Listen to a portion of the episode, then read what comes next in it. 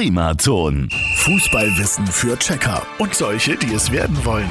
Präsentiert von Haustüren und Fensterschuler in Ebenhausen. Haustüren so individuell wie du. Heute mit der Frage, wie ist es eigentlich mit Flitzern und ihren nackten Tatsachen im Stadion?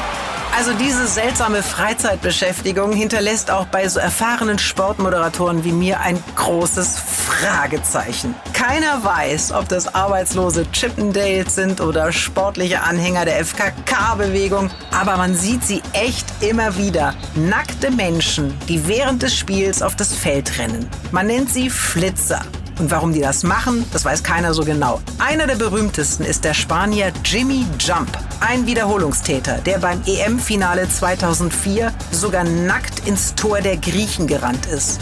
Außerdem flitzte er 2008 bei der EM in Österreich und 2010 noch einmal beim WM-Finalspiel. Und Jimmy tritt nicht nur bei Fußballspielen auf, er wurde auch schon als Flitzer bei der Formel 1, bei Tennismeisterschaften und sogar beim Eurovision Song Contest von den Behörden in Haft genommen. Er sieht sich selbst wohl als eine Art äh, ja, Entertainer, ist auch unbelehrbar. Sperren und Geldstrafen scheinen dem Spanier buchstäblich am nackten Allerwertesten vorbeizugehen. Also wir versuchen immer möglichst, die nicht zu zeigen, um sie nicht zusätzlich zu motivieren.